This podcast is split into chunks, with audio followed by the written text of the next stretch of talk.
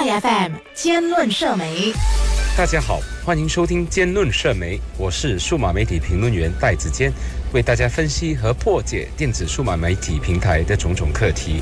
最近社交媒体火红了一个视频，可把全国的电召车司机们都吓坏了。视频里的事主，也就是一名六十五岁华裔电召车司机，遭一名十三岁少年持刀攻击。少年把刀刺向事主的左胸，企图抢走其口袋中的钱财。根据事件的背景呢，电召车司机也就是事主，于十一月二十七日下午五时四十三分左右接单后，到双溪大年庆隆花园载客，也就是十三岁的少年被告。当时少年要求司机将他再送到泰安园，并在路途中向事主借了五十零吉以还房租，遭到事主拒绝。之后少年告知没钱，事主便让少年下车，但少年不肯。要求事主返回庆隆花园，以方便其取钱。事主获得十八令吉车之后，少年指示对方在数个小巷内兜花园。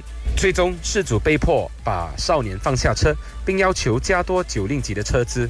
少年付了二十令吉后，要求事主找回余额。事主则从口袋中取钱，准备把余额找还给少年时，少年突然持着一把二十五公分的刀，从后面直插事主的胸口，幸好被安全带挡住，加上机警反应，咬死对方的手背，才成功的保命。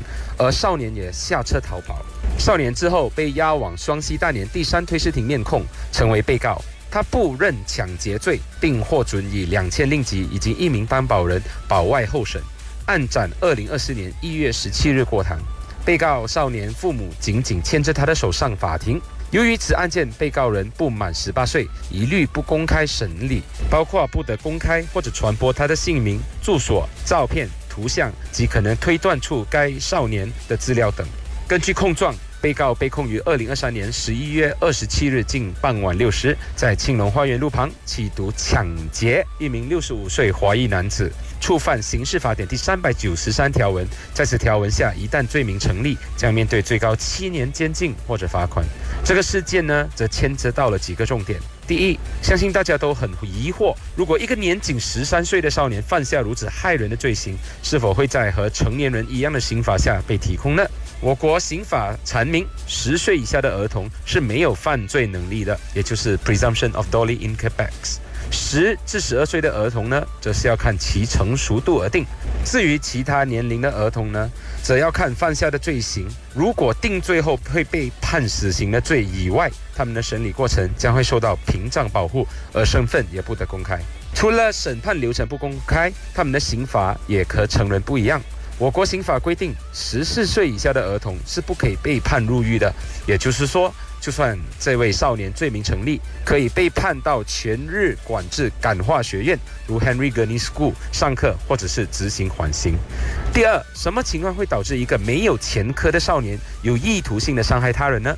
从这个视频，我们看到少年被告慢慢的引导司机大叔兜圈子，并趁司机在找零钱时，把刀捅入了他的胸口。其辩护律师的辩词也有提到，被告的父亲只是一名罗里司机，跟着班次收费，收入不稳定，而母亲则是一名家庭主妇。要养育被告在内的四名子女，被告的家庭背景也没有特别悲惨到要必须打抢才能存活。他的父亲也是一名老老实实在工作的罗里司机，因此他令人发指的行为极有可能是因为接触了并被类似的情景影响的社交媒体内容所启蒙。他的验尿结果也呈阴性，也就是说他没有受到毒品的影响。政府啊、学校、卫生部以及相关机构有必要好好的研究和仔细的探讨，这位少年究竟是受到了什么影响，而导致其犯下了如此严重的罪行？是个人心理或者心智问题呢，还是家庭问题、学校问题、社媒影响，还是社会问题衍生出来的呢？有了第一个案件，我们就应该认真的研究如何有效的防御第二次再发生如此悲剧的可能性。第三，电召车公司应该如何改善其运用程序制度，以更有效地保障司机们的安全呢？电召车公司之前实行强制安装车内视频，终于有了正面的效果。没有视频的加持，这个事件可能不会引起那么大的轰动，这是一件好事。然后很多国家计程车或者是电召车呢，都考量了司机可能被意图不轨的乘客攻击，因此设计了透明纤维玻璃或者是强固的塑料屏障，把司机和顾客分隔，以保护司机的安全。也许我国的电召车司机应该考虑在车内安装类似的屏障，不怕一万，只怕万一。这次事件的失主真的很幸运，他的安全带没有被捅破，因此保住了性命。如果当时刀落下的部分没有被安全带遮掩，想必这个悲剧必当更加轰动全国。总体而言，这个视频给我们上了很多重要的课，也同时呈现了许多违背正视的隐形社会问题。我们必须要正面面对这些问题，才可以有效的遏制类似的事情再度重演。我的分享仅此而已，谢谢。I F M 兼论社媒。